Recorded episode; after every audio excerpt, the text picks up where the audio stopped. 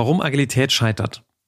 Es ist herausfordernd, agil zu arbeiten. In dieser Folge hörst du die Top 10 Gründe, woran agiles Arbeiten scheitert und was du tun kannst in deinem Team und deinem Umfeld, damit das nicht passiert. Herzlich willkommen zum Agile Growth Podcast, dem Podcast für alle Agile-Interessierten mit hilfreichen Ideen und erprobten Werkzeugen, die dich weiterbringen. Von und mit den Two Agilists.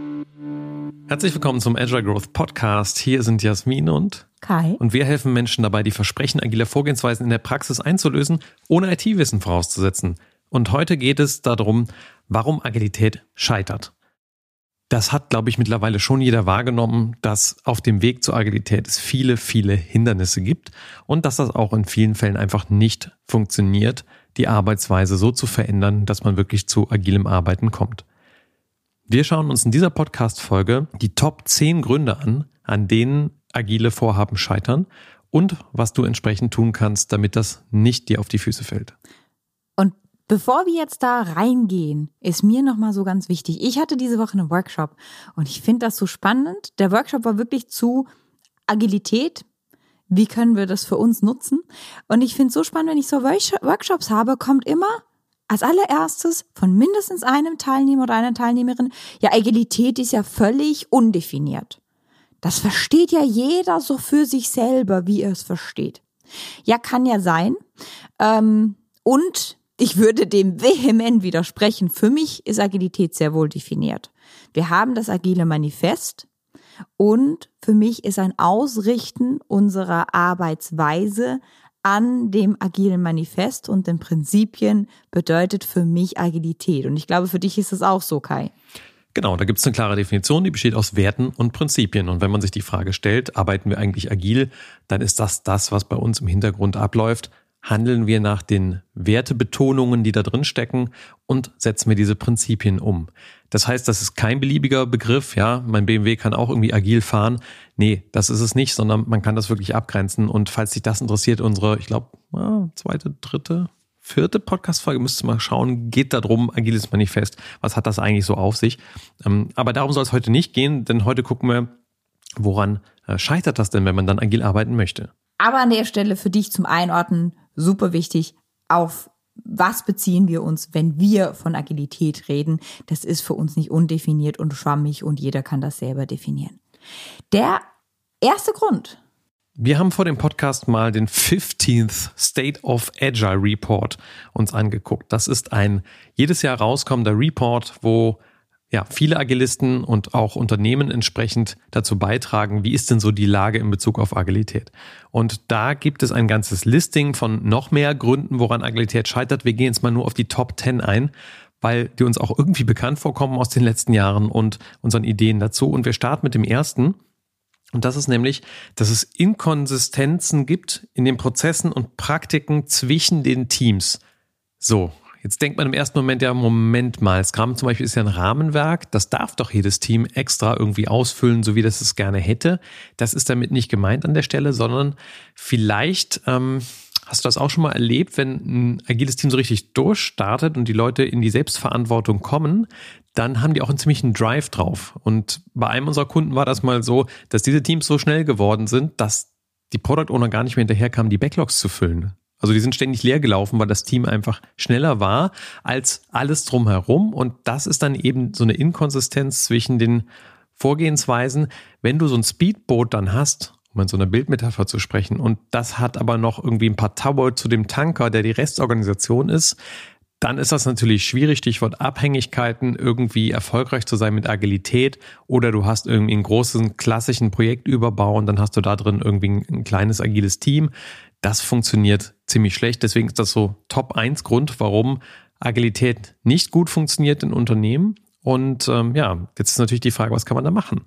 Das ist auch, wenn du übergeordnet einen riesen Wasserfallprozess hast und da drin versuchst, irgendwie Scrum zu machen oder da drin versuchst, agil zu, zu, zu agieren, das, das, das fühlt sich immer ein bisschen komisch an und das wird da auch nicht so ganz funktionieren.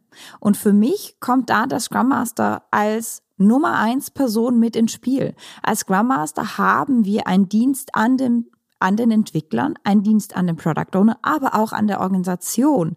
Das heißt, sich da zusammenzusetzen mit anderen Scrum Mastern, zusammenzuschließen und zu gucken, hey, wie können wir die Prozesse unserer Gesamtorganisation ändern, damit auch die einzelnen Teams ihre Agilität vorleben können, ist unglaublich wichtig. Und da brauchen wir, glaube ich, ganz, ganz gute Turnschuhe, weil wir laufen da von einem Flur zum anderen. Also das ist wirklich auch so ein bisschen Klinken putzen, ganz viele Gespräche suchen, gucken, wo finden sich Initiativen, wie wir gemeinsam diese großen, riesen Abhängigkeitsprozesse umgestalten können. Die entstehen manchmal auch daraus und darüber haben wir in der Folge über Skalierung auch schon mal gesprochen. Also Skalierung ist ja agil mit mehreren Teams dass man einfach sagt, hey, ich habe 100 Leute, wie kann ich die agil organisieren? Das ist aber, nee, das ist falsche Frage, denn die Frage ist ja, wie viele Leute brauche ich denn, um das Produkt zu bauen? Und das sind vielleicht nur irgendwie 13 von den 100 und dann muss ich gar nicht so viel Abhängigkeiten managen, weil dann habe ich irgendwie ein Team, vielleicht zwei Teams, die ja das Produkt bauen und muss gar nicht so rückwärts denken, denn das ist natürlich schon ein echtes Hindernis für agile Teams, wenn die harte Abhängigkeiten haben und da ist immer die Frage, wie kann ich die reduzieren? Also erstmal erkennen, managen, reduzieren, dass man dahin kommt, dass diese Teams beweglich sind und bleiben. Und da kann man sogar mal verstoßen gegen so Sachen wie, also ich habe beim Informatikstudium gelernt, irgendwie Redundanzen sind des Todes. Also eigentlich willst du gar nichts irgendwie doppelt haben, irgendwie ein Quellcode und so weiter. Das führt natürlich dann dazu bei einer technischen Lösung, dass du dann Sachen raus extrahierst in irgendein Rahmenframework, dann hast du auf einmal zack Abhängigkeiten drin und vielleicht willst du die sogar zurückbauen. Also und das Thema ist aber so breit, dass wir an der Stelle auch jetzt nicht sagen können, pauschal macht das, sondern die Grundintention ist, Abhängigkeiten erstmal erkennen und dann zu versuchen zu reduzieren. Und dazu gibt es einfach viele, viele Strategien und das ist sehr kontextabhängig von deiner Umgebung, was genau da der nächste Schritt ist, um da weiterzukommen. Was mir an der Stelle immer hilft, ist wirklich den Kundenfokus herzustellen. Das ist für mich ein, ein Grundding der Agilität, dass wir einen radikalen Kundenfokus herstellen und vom Kunden her denken und zu gucken, was braucht denn der und wie müssen wir unsere Organisation aufstellen, damit unser Kunde möglichst den besten Mehrwert hat. Und da kommen wir vielleicht auch schon zum zweiten Punkt, der sehr, sehr schwierig ist, wo Agilität oft scheitert, nämlich da, wo die Organisationskultur nicht passt mit den agilen Werten. Ich war schon mal unterwegs in einem Kontext, da hatte ich ständig diese Diskussion von, ja, aber unser Kunde weiß ja gar nicht, was er will. Unser Kunde ist ja blöd. Unser Kunde, ja, nee, wir wissen es ja besser als der Kunde. Ja, das ist dann schwierig, weil das führt alles ab absurdum dann muss ich auch nicht regelmäßig und schnell liefern, weil wenn ich dem Kunden ja etwas zeige, regelmäßig und schnell und der sowieso nicht weiß, was er will und sowieso doof ist, dann würde er mir auch kein passendes Feedback geben. Das heißt, ich kann da gar nicht iterativ arbeiten. In so Kontexten wird Agilität sehr, sehr schwierig einzuführen sein oder wenn wir eben diesen radikalen Kundenfokus nicht herstellen können, weil wir noch 300 Hierarchieebenen haben, die auch alle wichtig sind und vielleicht sogar wichtiger als unser Kunde. Das war auch ein Umfeld, das ich auch schon mal hatte. Ein hochpolitisches Unternehmen. Das war also so, als wir mit Agilität dann losgelegt haben, hat man einfach sehr klar gesehen, dass so ein Product Backlog nicht sortiert ist nach dem höchsten Wert für den Anwender, sondern so nach politischen Gefallen innerhalb der Organisation. Und wenn das ein Entwicklungsteam dann sieht und spürt, dann fassen sich natürlich schon alle so ein bisschen an den Kopf und denken so, okay, aber das ist doch jetzt nicht agile. Also wir wollten doch jetzt irgendwie den idealen Wert liefern hier für unsere Anwender. Und das ist dann auch richtig schmerzhaft und macht den Leuten gar keinen Spaß, weil das natürlich auch irgendwie komplett gegen die Werte und Philosophie dahinter steht. Und was es da gebraucht hätte, wäre die Führungsperson, also der Sponsor in dem Fall, mehr mit Agilität zu konfrontieren. Ich gebe zu, da war ich noch relativ unerfahren, was Agile anging und habe da nicht ähm, die Führungskraft genug mitnehmen können in diese Richtung, um einfach diesen Dialog und das Sparring zu haben, weil die Führungsperson da ganz, ganz klar diese Organisationskultur auch mitgeprägt hat. Und ja, das ist vielleicht auch der Teil, Kultur ist natürlich irgendwie eher so der Schatten der Organisation, die kann man jetzt nicht so direkt anpacken und sagen, jetzt drehen wir die Kultur irgendwie anders. Aber man kann natürlich mit den Menschen arbeiten, die die Kultur ganz, ganz stark prägen. Und das hat eben auch viel mit dem Führungsverhalten zu tun, was in der Organisation okay ist, geahndet wird, nicht geahndet wird. Und auch den, ja, den Märchen und Geschichten, die man sich erzählt von früheren Zeiten in der Organisation.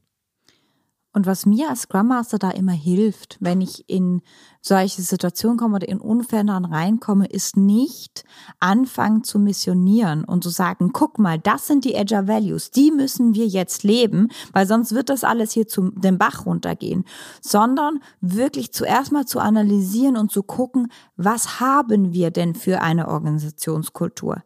Ist die eher kompetitiv oder ist die kollaborativ? Ist die eher Zahlen, Daten, Fakten getrieben oder sind wir alle Gefühlsmenschen? Und so weiter. Also da kann ich mal einfach reingehen und zu gucken, wo stehen wir denn gerade in unserer Organisationskultur?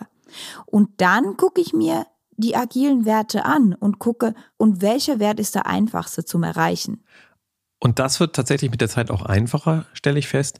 Denn wenn man viel in so agilen Umfeldern arbeitet, dann merkt man, wenn das nicht passt in dem System, wo man beauftragt wird oder auch wenn das dein eigenes Unternehmen ist, wenn du da mal in ein Nachbarteam reingehen sollst oder so, dann kriegst du vielleicht so einen Impuls und der heißt Renn. Ja, also versuch irgendwie hier nichts zu machen, weil das passt kulturell irgendwie gar nicht dahin. Mit dem gesagt, sowas wie Scrum ist natürlich auch ein Kulturwandler. Das heißt, auch durch das Tun entstehen andere Werte und das ist eben auch dieser große Konfliktpunkt. Dann kommen nämlich die Scrum-Werte, Mut, Fokus, Offenheit, Commitment, Respekt, einfach in den Kontrast zu denen, die bisher da sind. Und das kann eben passen oder auch nicht. Also insofern ist auch mit Scrum Anfang eine Möglichkeit, so eine Kultur zu wandeln, aber da braucht es eben auch dann die Führung mit an Bord. Das funktioniert ja nicht nur im Team dann eigentlich was zu machen. Ich hatte ein total spannendes Gespräch mit einem äh, Teammitglied letztens, mit dem wir schon ein bisschen länger arbeiten, also mit dem, mit dem Team, mit der Abteilung arbeiten wir schon ein bisschen länger. Und dieses Teammitglied meinte, ja, ich war jetzt gerade so in Terminen außerhalb von unserer Abteilung und in so Community-Runden und die haben da irgendwie alle gemeckert und gelästert und es war irgendwie eher trübe Stimmung. Und ich glaube, noch vor einem Jahr hätte ich total verstanden, was die alle sagen und meinen. Und mit der neuen Erfahrung, die ich jetzt gemacht habe, habe ich mir nur so gedacht, Jungs, hört auf zu meckern. Kann man alles anders machen? Kann man alles anders organisieren? Und das ist das, wo ich immer denke, was am meisten hilft, ist, wenn wir so kleine Kulturbubbles anfangen zu etablieren. Weil die ganze gesamte Organisationskultur auf einmal zu verändern, das werden wir nicht schaffen. Das schaffen wir vor allem nur durchs Tun. Am Anfang ist meistens das Tun, die neue Beziehungserfahrung, die neue Arbeitserfahrung schaffen und dadurch wird sich die Kultur wandeln. Das werde ich nicht tack in der gesamten Organisation hinkriegen. Deswegen ist mein Gedanke ganz oft, denn äh, habe ich bei Michael Sahota mir geholt, lasst uns Kulturbubbles machen. Lasst uns gucken, wie wir einzelne Kulturbubbles machen können in der Organisation, weil die werden sich ausweiten und da drin neue Beziehungserfahrungen, neue Arbeitserfahrungen schaffen, damit wir da drin eine neue Kultur erschaffen können, die sich dann meistens auf das Recht des Unternehmens auswirken wird. Und am Anfang kann das sein, dass ich relativ hohe Steuern zahlen muss ins Recht des Unternehmens, weil ich eine andere Kultur erschaffe mir da drin, weil ich eine neue Arbeitsweise habe. Und diese Steuern kann ich dann anfangen zu minimieren, um das mal so bildlich gesprochen ähm, zu haben. Und an der Stelle auch zu sagen, wenn wir den Report angucken, der kommt ja jährlich, diese Komponente, die Organisationskultur passt nicht zu den agilen Werten, die war jetzt wirklich top, top, top auf äh, Hindernisse die ganze Zeit. Jetzt ist sie schon an zweite Stelle gerückt. Sprich, es ist gar nicht mehr ganz so schlimm. Dann sind wir beim dritten Faktor, nämlich dass eine Organisation generell einen Widerstand hat gegen Veränderung. Das kennst du vielleicht auch persönlich. Also wenn man jetzt mal Organisation als einen Organismus nimmt und dich selbst als einen Organismus, wie viel Veränderungen hast du schon probiert, wie viel haben geklappt? Und ja, es gibt einfach Leute, die haben mehr, ich sag mal, Disziplin und Drive, um Veränderungen in ihr Leben reinzubringen. Und ich glaube, für alle ist es hart, wenn man je nach Treiber, den man so hat, ne, für die Veränderung. Also manchmal passieren ja irgendwie schreckliche Dinge im Leben und man muss dann einfach und dann hat man vielleicht auch den Drive, das durchzuziehen. Und viele andere Sachen bleiben stecken bei dem frohen Neujahrswunsch, wo man dann denkt, ja, das wäre doch irgendwie toll, wenn wir das mal könnten. Und so ist das mit Organisationen nicht anders. Auch da gibt's die Fresszellen, die Killerzellen, die sehen, oh, ein Eindringling, ja, ist jemand Neues irgendwie da, den müssen wir vernichten und ausstoßen. Und je nachdem, wie eine Organisation da drauf ist, und die das eher gewöhnt ist, neue Ideen zu integrieren oder eben neue Ideen auszustoßen. Und da ist Agile halt nicht anders als andere Ideen. Da ist es erstmal eine Idee und die wird dann eliminiert und rausgeschmissen. Und auch das darf eine Organisation üben. Also für mich geht das sehr, sehr stark in Hand in Hand mit die Organisationskultur, ähm, passt nicht zu den agilen Werten. Natürlich muss ich als Organisation oder darf ich als Organisation üben, neue Ideen zu akzeptieren in einer komplexen Welt, wo ich nicht weiß, was ich nicht weiß. Da werden immer wieder neue Ideen kommen. Und diese neuen Ideen werden mir vielleicht nicht immer gefallen. Weil Veränderung ist für uns Menschen echt a bitch. So, mögen wir ihn nicht so ganz so gerne. Also auf jeden Fall ich nicht. Ähm, und ich glaube, ich bin schon ein Mensch, der eigentlich viel Veränderung erträgt, akzeptiert und auch selbst mitinitiiert. Und trotzdem fühlt sich das halt immer mal wieder echt doof an. Und das, wenn, das fühlt sich für den Einzelnen doof an, das fühlt sich dann für die Gruppe doof an und es fühlt sich für das ganze Organisationssystem doof an. Sprich, wir dürfen das an der Stelle lernen, Veränderungen mit in unseren Alltag zu integrieren, zu akzeptieren und damit umgehen zu können. Und so ein bisschen der Lackmustest für dich ist, wenn du in Kontakt kommst mit dem System, und da reiten jetzt mittlerweile auch viele Agilisten drauf rum, das machen wir auch so, Start with the Why. Wieso überhaupt Agilität? Denn das ist ja auch irgendwie eine, ein Mittel zum Zweck, hätte ich fast gesagt, auch wenn es natürlich auch eine Haltung ist, also mehr als nur ein Mittel. Aber es braucht einen Treiber dafür. Und da kann man halt andocken bei, ja, ich sag mal klassisch Freud, Schmerzvermeidung oder Lustgewinn, auch für die Organisation und die Leute, die das entsprechend beauftragen. Und das dann erstmal rauszufinden, um zu gucken, gibt es hier irgendeine Kraft, eine Welle, auf der wir so eine Veränderung mit reintragen können, das ist dann das, was wir ganz, ganz viel tun am Anfang in der Auftragsklärung, um das klar zu haben und nicht an dieser generellen Organisationsresistenz einfach abzuperlen. Oder wenn wir es mit Virginia Satir sagen, die sagt ja, Leute verändern sich dann, wenn der Schmerz der Veränderung kleiner ist als der Schmerz, den ich gerade ertrage, wo ich stehe. Es gibt auch andere Veränderungstheorien, die sagen, wir verändern uns auch aus, auf anderen Gründen, aber ich finde, das ist immer so ein ganz guter Treiber, mit dem Why zu starten. Was für ein Problem haben denn wirklich? Was wollen wir lösen mit Agilität? Und wenn es da keins gibt, dann wird unsere agile Transition oder wie auch immer wir das nennen wollen, wahrscheinlich scheitern. Der vierte Punkt auf den größten Hindernissen zum Weg von Agilität ist, dass die Leute zu wenig Skills und Erfahrung mit Agilität haben. Und das ist für mich immer so ein Punkt. Ich bin ja nicht der gute Verkäufer. Nicht unbedingt. Und das fühlt sich dann immer so ein bisschen an, als würde ich jetzt meine, meine Coaching-Fähigkeiten verkaufen. Aber mir hat mal eine Kundin von mir gesagt, guck mal, Jasmin, wir haben, bevor du gekommen bist, Bücher gelesen. Wir haben unsere Wissen aufgestockt. Wir haben Leute in Scrum Master Kurse geschickt.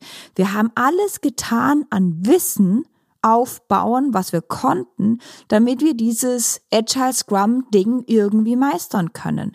Aber niemand von uns hat das mal gefühlt gehabt vorher. Niemand von uns hat die Erfahrung gemacht, so müsste das sich das anfühlen, wenn es mal fluppt. Oder so, so könnte das irgendwie sein. Und dadurch konnten die das für sich gar nicht umsetzen, weil alles, was wir ja neu lernen, setzen wir in den Referenzrahmen des Lernens, den wir schon jetzt haben. Und wenn wir da keine Erlebbarkeit drin haben als Mensch, dann wird das natürlich erheblich schwierig mit einem Buch oder auch mit einem zwei, drei Tage Scrum Master Kurs zurückzugehen und zu sagen, wir probieren das jetzt direkt aus. Da hilft es wirklich, einen Menschen an der Seite zu haben, der diese Erfahrung schon gemacht hat. Und das kann man auf verschiedene Methoden ja bewerkstelligen. Also man kann sich einen Coach reinholen, der einem oder die einem da begleitet. Ich kann aber auch einen Mitarbeiter von außen reinholen, der oder die schon viel Agilität erlebt hat und mithilft, das in unsere Firma reinzutragen. Ich glaube einfach, wenn ich noch keine Referenzerfahrung dafür gemacht habe, wie sich das anfühlt, dann wird es echt schwierig. Fünfter Punkt. Nicht genug Leadership. Partizipation. Also nicht genug Teilnahme vom Management an dieser ganzen Geschichte, dieses Agile, ne, so wasch mich, aber mach mich nicht nass hier in der Abteilung. Also bitte pro probiert mal die Probleme meines Teams zu beheben. Das sind manchmal so Mandate, die wir bekommen. Wir sagen das dann nicht immer so direkt auf den Kopf raus, aber uns ist natürlich schon klar, das heißt hier, wir müssen auch definitiv mit dem Management arbeiten. Und wir haben das beim letzten Kunden so ein bisschen übertrieben.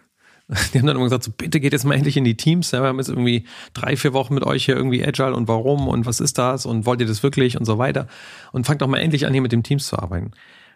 Weil wir eben ganz, ganz sicher sein wollen, dass die Leute das mitgehen und dieses Mitgehen vom Management, also dieses am eigenen Leib erfahren, was das heißt und am besten selber vielleicht in einem Veränderungsteam so zu arbeiten, das ist wichtig. Denn nur dann kann man auch wirklich mitbekommen, was heißt das denn als Implikation für meine Teams, für meine Mitarbeiter? Wieso verhalten sie sich jetzt anders? Wieso brauchen jetzt was anderes? Und wie lasse ich überhaupt die Kontrolle los, damit die in Selbstverantwortung kommen können? Weil es heißt ja dann auch für das Management und mit dem Management meine ich von Vorstand über Geschäftsführung zu Abteilungsleiter zu Teamleiter. Also ich meine da alle, ich muss lernen, anders zu führen. Dinge, die ich vorher getan habe, werde ich vielleicht nicht mehr tun. Und ich darf mir auch Gedanken drum machen, wie gehe ich mit dieser Veränderung um? Weil wenn ich vorher sehr, sehr stark fachlich geführt habe und auf einmal einfach nur noch Rahmen hinstelle und sage, ja, Fachlichkeit mache ich jetzt nicht mehr, ich bin jetzt eine agile Führungskraft, ich mache ja nur noch Rahmen, dann werden meine Mitarbeiter genauso lost sein, ähm, wie wenn ich weiter nur noch fachlich führe und da festhalte und denen eigentlich gar nicht die Freiheit zur Entfaltung gebe. Das heißt, wenn ich da anfange mit Agile oder mittendrin bin mit Agile, wird das ein kontinuierlicher Prozess sein, zu gucken, was ist unser Führungsbild, was ist unser Führungsparadigma und wie darf sich das auch wandeln mit dem Wandel der Teams. Und das ist so ein ganz, ganz wichtiger Punkt. Wenn Teams anfangen, agil zu arbeiten, dann fangen die an, sich ständig zu hinterfragen, zu reflektieren und ihren eigenen Prozess zu verbessern. Sprich, was heute gut war für die, wird in zwei Jahren nicht mehr gut für die sein und vielleicht schon in zwei Monaten nicht. Ich muss als Führungskraft da ja dann mit am Ball bleiben, mich selber hinterfragen und reflektieren und stetig gucken und wie darf ich jetzt als Führungskraft sein, damit ich meine Teams optimal unterstütze. Das ist für mich so ein bisschen wie meine Mutterrolle. Also ich weiß, die von euch, die Kinder haben, vielleicht kennt ihr das.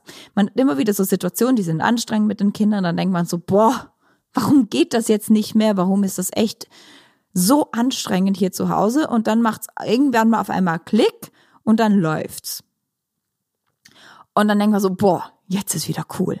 Und die nächste anstrengende Situation, die ist dann einfach nur gleich ums Eck, weil das ja ein konstanter Wandel ist. Unsere Kinder wandeln sich konstant, die wachsen konstant. Und bei den Kindern sagen wir auch, das ist völlig normal, die müssen sich ja entwickeln irgendwann mal, wenn wir da so erwachsen werden, ist das anscheinend nicht mehr normal, dass wir uns konstant entwickeln, sondern wir wollen, dass die Menschen gleich bleiben. Das ist ein bisschen paradox und widerspricht einfach dem agilen Gedanken. Wir werden uns als Mensch ständig wandeln und weiterentwickeln, als Team ständig wandeln und weiterentwickeln, als Organisation ständig wandern und weiterentwickeln. Und entsprechend darf sich auch das Leadership, das Management auf allen Ebenen ständig wandeln und weiterentwickeln. Also wir gehen weg von, was Hänschen nicht lernt, lernt Hans nimmermehr, hin zu, was Hänschen nicht lernt, ist eine große Chance für Hans später Fun zu haben. Und ich glaube, damit haben wir den sechsten Punkt auch direkt mit erschlagen, nämlich unadäquate Managementunterstützung und unadäquate Schirmherrschaft. Ja, genau. Also da muss jemand sein, der will das dann auch wirklich und der weiß auch, warum er das möchte und was das für Konsequenzen hat.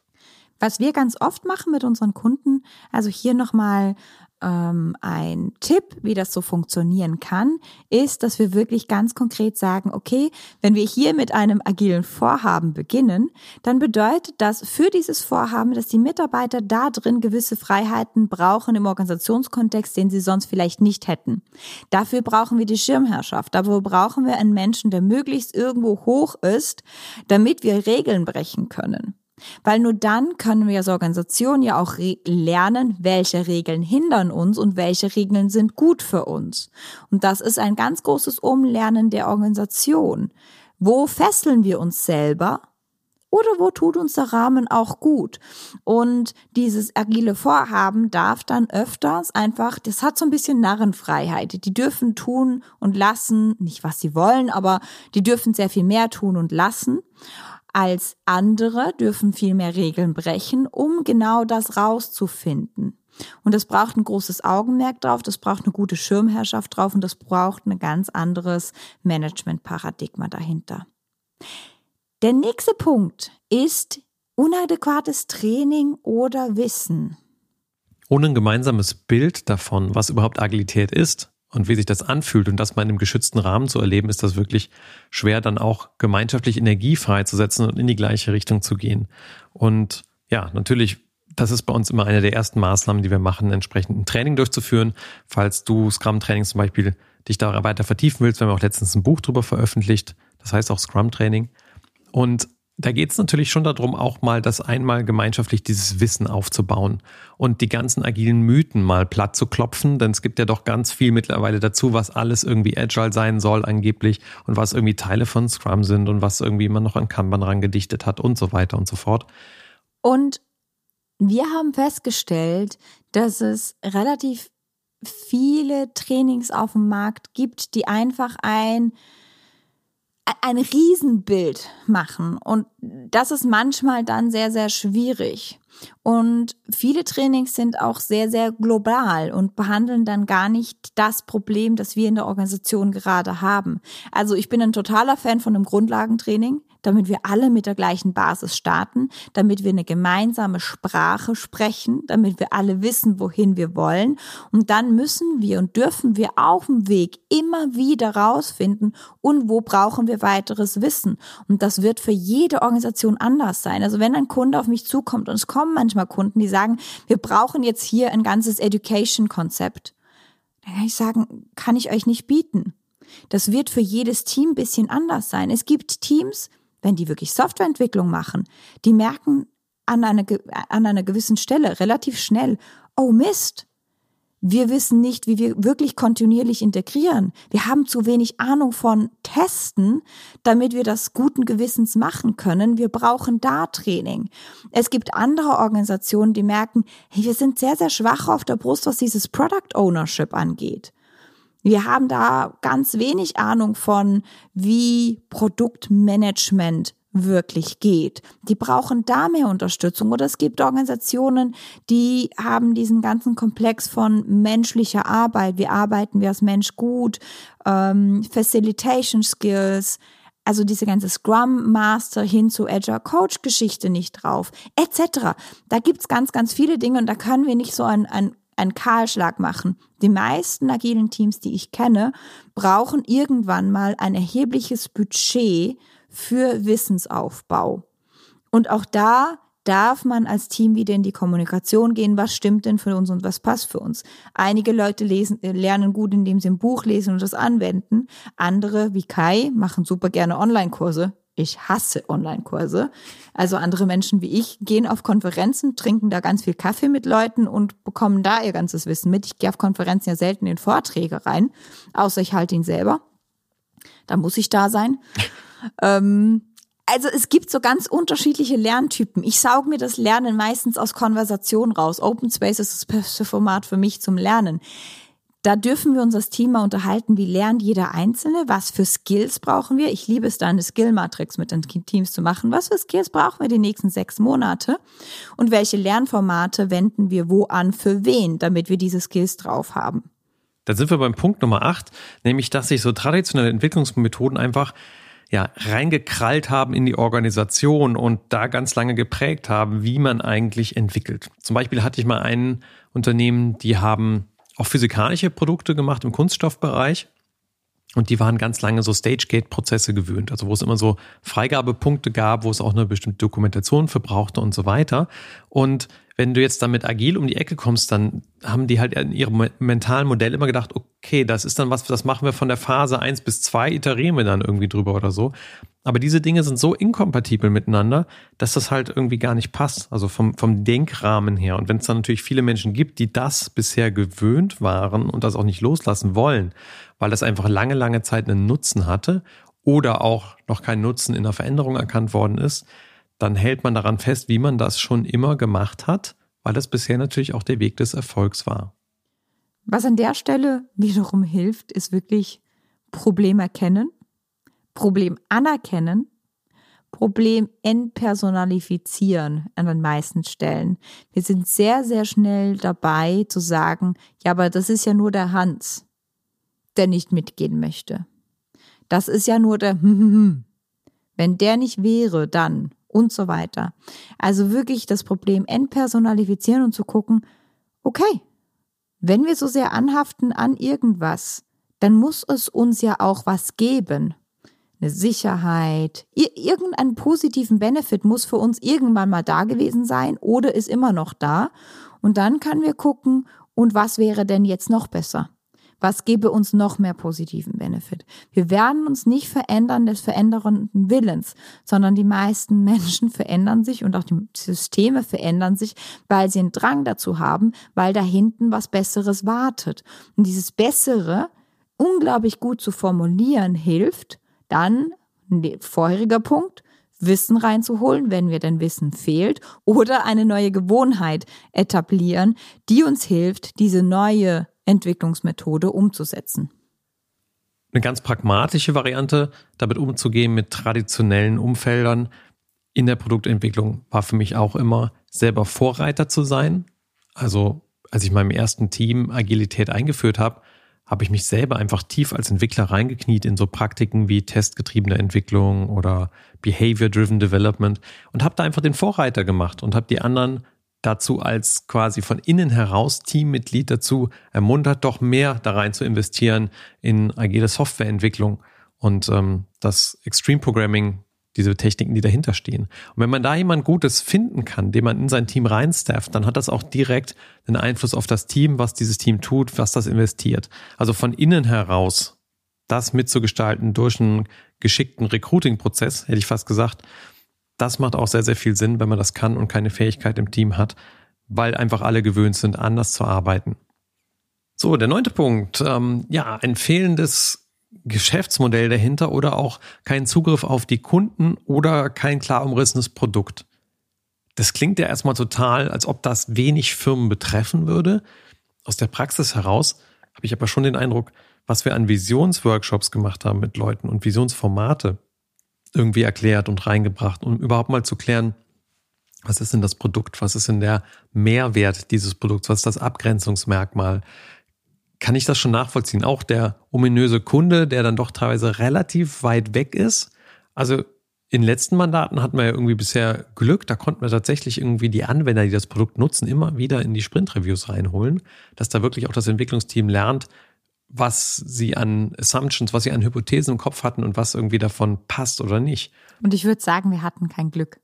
Wir haben mittlerweile die Erfahrung gemacht, dass das möglich ist. Und wir sind sehr, sehr, sehr persistent da drin, Leute zu nerven, rauszufinden, wie wir das möglich machen. Und bei 100 Prozent allen Kunden kriegen wir erstmal die Rückmeldung, das ist bei uns nicht möglich. Immer. Also wenn du da bist und denkst, bei uns ist das aber nicht möglich, es ist möglich.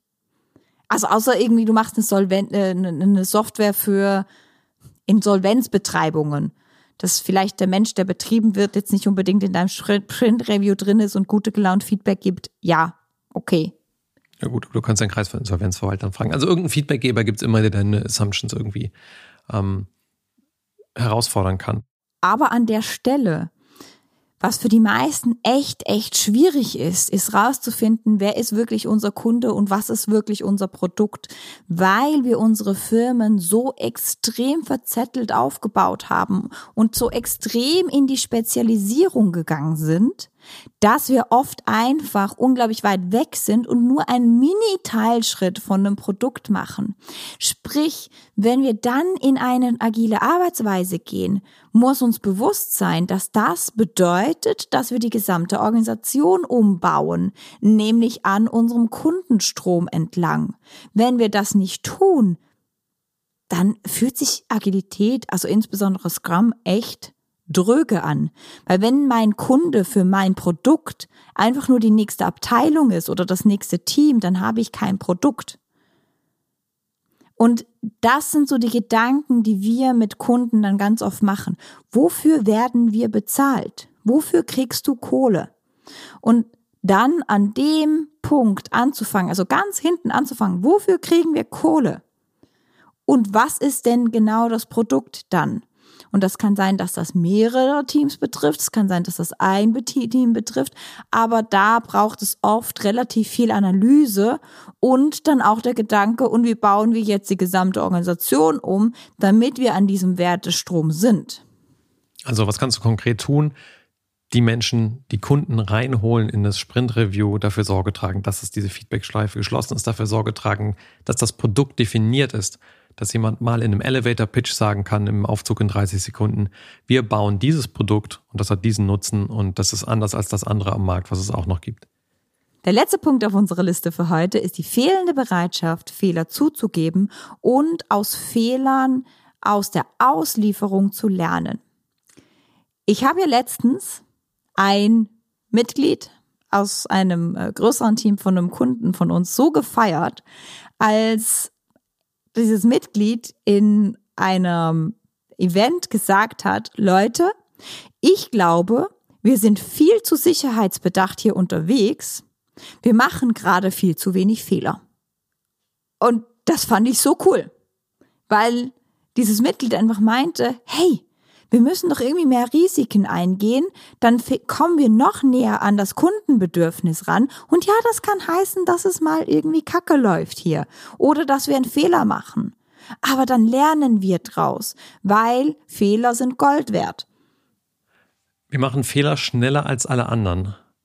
War mal so ein Leitmotto. Ich weiß leider nicht mehr von welchem Manager, ich müsste das jetzt mal googeln. Ähm, aber diese Haltung dahinter, also fail early, und dann aber auch daraus zu lernen. Es geht natürlich nicht darum, also der Fehler macht ja keine Freude, der Fehler ist einfach nur ein Schritt, um mehr zu erkennen, was der Markt will und was die Kunden brauchen. Und deswegen brauchen wir das, um uns daran zu tasten. So ein bisschen wie Autofahren im Nebel. Ne? Man fährt immer so ein Stückchen, dann guckt man irgendwie, wo ist da die Kante. Und das will ich mit meinem Produkt auch machen. Das tun ja auch Startups die ganze Zeit, die pivotieren, die gucken, wo kann ich mich am Markt irgendwie etablieren, was wird gefragt, was wird gebraucht. Und um da reinzukommen, brauche ich einfach regelmäßig Fehler. Ich fahre gegen ein Stück weit gegen eine Wand oder komme mit dem Reifen so ein bisschen ab von der Spur und muss dann wieder korrigieren, um entsprechend der Straße weiter folgen zu können, wo ich eigentlich hin möchte. Und das braucht natürlich in der gesamten Organisation ein Umdenken, was die Fehlerkultur angeht. Und viele sagen ja dann schon, nee, das ist keine Fehlerkultur, es ist eine Lernkultur. Ja, natürlich ist es eine Lernkultur. Aber wenn ich gerade in einer sehr sicherheitsbedachten Kultur unterwegs bin, dann ist Fehler machen einfach per se mal eine riesen, riesen Gefahr. Auch einfach für mein Gehirn. Das ist nicht so einfach, das umzudenken. Und da werden auch Fuck-Up-Nights jetzt nicht helfen. Weil was passiert an Fuck-Up-Nights ganz schnell ist, irgendjemand stellt sich auf die Bühne, sagt, ich habe hier Scheiße gemacht, aber jetzt bin ich der Held. Äh, das ist dann irgendwie diese Sicherheitskultur nochmal untermauern.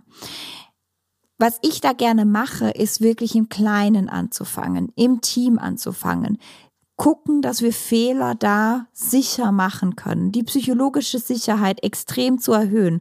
Und wie schon gesagt, in der Folge zu psychologischer Sicherheit, das kann ich nicht über das ganze Organisation und Unternehmen machen, sondern das ist ein Teamkonstrukt. Das muss jedes Team für sich selber machen und da zu gucken, hey, wie können wir es sicher machen, Fehler zu machen und daraus zu lernen. Weil das ist der zweite Schritt. Es geht nicht darum, Fehler zu machen, dann Entschuldigen zu suchen, sondern Fehler zu machen und zu gucken, und wie können wir gemeinsam lernen. Und das braucht ganz oft sehr, sehr viel Diskurs, sehr viel Diskussion und auch wieder sehr viele Iterationen drüber. Wie ist denn das für uns? Wenn man einen Fehler gemacht hat, dann ist man ja in seinem Team auch meistens mit Schuld beladen. Also man selber ist es einem ja unangenehm, es ist peinlich, ja, irgendwie, man will das nicht machen. Da hilft das natürlich nicht, auf den drauf zu picken, der jetzt einen Fehler gemacht hat. Der weiß ja eh schon, dass es, also dem geht's eh schon schlecht und dem tut das eh schon leid. Deswegen gibt es so einen kleinen Kulturhack für Teams, den finde ich ganz nett. Das mache ich auch öfters mal. Ein Failure Bow. Das ist so ähm, aus dem Künstlerischen stammt, einfach so eine, eine kurze Verbeugung, so, hm, so, ne, ich habe verkackt. Und das nimmt einen halt irgendwie diesen sozialen Druck des Fehlers weg Und dann kann man wieder weiterarbeiten. Dann kann man auch gucken, wie kann ich das System so optimieren, dass weniger dieser Fehler passieren. Denn das ist ja der andere Blick, den wir immer wieder haben. Um, ähm, a bad system will beat a good person every time, hat Deming ja gesagt. Also wie kann ich das System so verändern, dass die Einzelperson weniger in diese Fettnäpfchen reintritt? Und damit sind wir am Ende der zehn Top-Gründe, warum Agile schiefgehen kann. Wir hoffen, du hast ganz, ganz viel Spaß mit dieser Folge gehabt. Wir freuen uns unglaublich auf Feedback auf dem Twitter-Kanal und wir freuen uns auch über eine gute Sternchenbewertung. Und wir hören uns ganz bald wieder im Agile Growth Podcast. Übrigens, Agilität hat auch nochmal einen ganz schönen Aufschwung gekriegt. Über diese Corona-Zeit habe ich letzte Statistik gelesen. Es gibt deutlich mehr Organisationen, die auf Agilität jetzt setzen. Insofern spannende Zeiten in der Welt. Alles bewegt sich ein bisschen schneller. Wir hoffen, dass das bei dir natürlich nicht scheitert, die Agilität, sondern du aus dem Podcast auch mitnehmen kannst, was du tun kannst, damit das bei euch funktioniert. In diesem Sinne, bis zum nächsten Mal. Wir freuen uns.